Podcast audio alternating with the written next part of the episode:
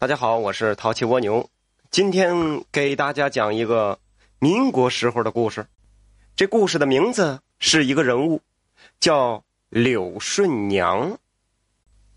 在民国时候，这关内战乱不断，关外成了一方净土，这很多人就稀里糊涂的加入了闯关东的队伍，柳顺娘便是其中之一。看外表，这顺娘是典型的江南女子。虽然天气寒冷，他穿着厚厚的棉袄，可是露出来的脸和手细皮嫩肉，还是十分扎眼的。这天，顺娘在青岛等到了船，在船尾就找了个地方准备歇歇。这时候啊，两个彪形大汉就走了过来，脸上带着淫笑：“小妞，跟哥走，暖暖身子啊。”接着，他们竟然就动起了手脚，顺娘是左躲右闪。正在这个时候，一个年轻的后生跑来护在了顺娘的身前。两个大汉哪会把这个拦路的猫放在眼里呀？是一顿拳打脚踢。那后生啊，死死的护住顺娘。大汉怕闹出人命，只能停了手，骂骂咧咧的走了。这一个月的海上航行。后生在顺娘的照顾下，这伤势也逐渐的好转了。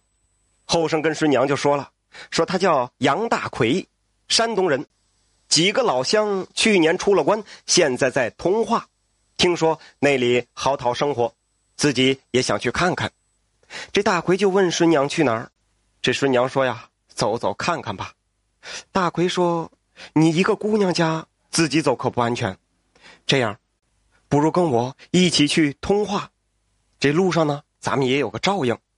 顺娘想了想，又见这杨大奎是一身正气，就点头同意了。这大奎乐成了一朵花两个人下了船，又走了将近一个月，在大雪封山前到了通化。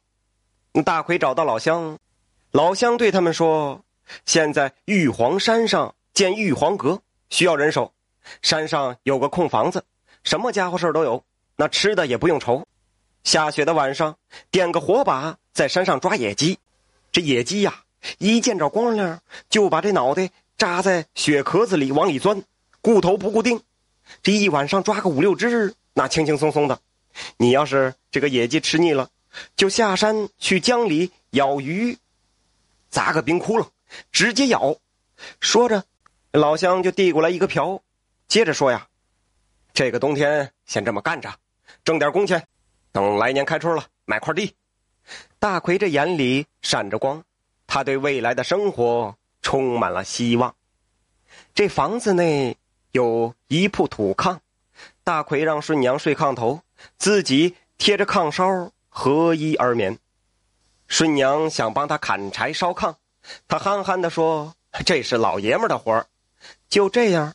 两个人在玉皇山上过了整个冬天，眼看就要开春了。大奎说：“过几天冰完全就化开了，怕不好抓鱼，趁现在呀，多抓点养在桶里。”两个人就下了山。大奎砸出冰窟窿，这鱼啊都挤过来透气儿。顺娘把雪倒进冰窟窿，这鱼在水和雪的混合物中就游不开了，是任由人用瓢舀出来。这时候，大奎站在旁边，痴痴的看着顺娘。他鼓足勇气说：“顺娘，你愿意跟我过吗？”顺娘愣住了，这一时间不知道该怎么回答。就在这个时候，这身后传来了马蹄声。他俩回头一看，一个反穿着羊皮的大汉骑着马飞驰过来。大汉看到顺娘，勒住了缰绳，下了马，是二话没说。伸出胳膊把顺娘一夹，然后踩蹬上马。等大奎反应过来，大汉已经策马扬鞭走远了。几十里外有个清风山，这顺娘被大汉就扛到了山上。只听人人叫那大汉二当家的，顺娘心里咯噔一下，这这是进了土匪窝子了。这山上一片广阔平地，几间大房子。正中是个大厅，一个络腮胡子土匪焦急的来回踱着步。他看到二当家的，赶紧上前问道：“二弟，找着张娘娘没？二当家的摇摇头说：“嘿，县老爷姨太太今天生孩子，一早就把张娘娘接去了。”这络腮胡子一听，竟像个孩子似的蹲下来哭了。完了呀，两天了，都没生下来。我四十多岁才有这么一个种老天要绝我的香火呀！这二当家的赶紧蹲下来，凑到络腮胡子边说：“大哥，我带来了一个大姑娘，先预备着。”这络腮胡子收起眼泪，呃，围着顺娘转了两圈，上下看了几遍，嗯，点了点头。二当家的赶紧给顺娘松绑，笑嘻嘻的说：“ 嘿，五姨太。”小弟先向你赔罪，顺娘没搭理他。他问络腮胡子：“产妇现在什么情况？带我去看看。”没等络腮胡子说话，二当家的先说了：“你一个姑娘家，懂什么呀？”顺娘镇定的说：“我会接生，万一能救活母子呢？”络腮胡子想了想说：“那那那，快跟我来。”顺娘在产房先是看了看产妇的情况，然后用热水洗了手。从随身带着的一个小盒里，就用手捻了点白色的膏体，均匀的抹在手上，接着进入了围帐。进去之后，对着产妇就是这儿探探那儿摸摸，腾挪翻转。过了一会儿，顺娘把手抽出来说：“用力，现在能生了。”四姨太是拼尽了全力。只听“哇”的一声，孩子生出来了，是个大胖小子。这络腮胡子高兴的都哭了，跪在地上直磕头，谢谢老天爷，我有后了。这又过了几日啊，顺娘带着络腮胡子给的一百银元回到了玉皇山。大奎心里着急，正准备去找顺娘，看到顺娘回来了，他放心了，正要再问，一个骑在马上的大汉说：“九老爷，准备送妹子出门子吧。”大奎呀，只顾高兴了，没注意到顺娘身后还跟着四人抬的花轿。大奎指着花轿问：“这是怎么回事啊？”骑马的大汉说：“好，多亏了你妹子，保住了我们清风山的小少爷，大当家的要纳她为五姨太。”这大奎不信，他就问顺娘：“你怎么会接生啊？”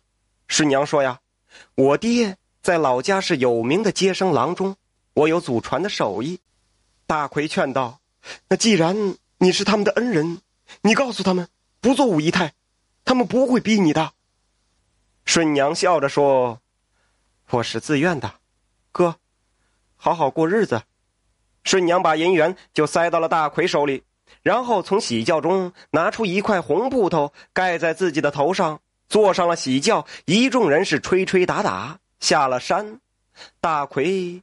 也哭着跟着下了山，目送迎亲的队伍转过山梁。他把那些银元呐，全部扔进了童家江，回了山。这一眨眼就过了三年，大奎靠自己的勤奋盖了房，娶了妻。这年秋天，妻子临盆，却难产了。这产婆喘着粗气说：“哎呀！”呃，这儿这儿原来有个张娘娘，可惜今年她过世了。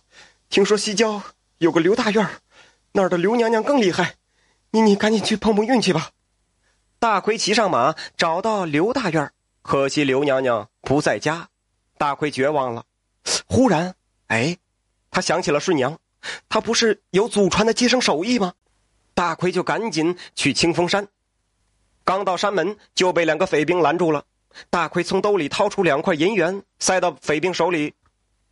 兄弟，五姨太是我妹子，会接生，我媳妇难产，非去救命不可。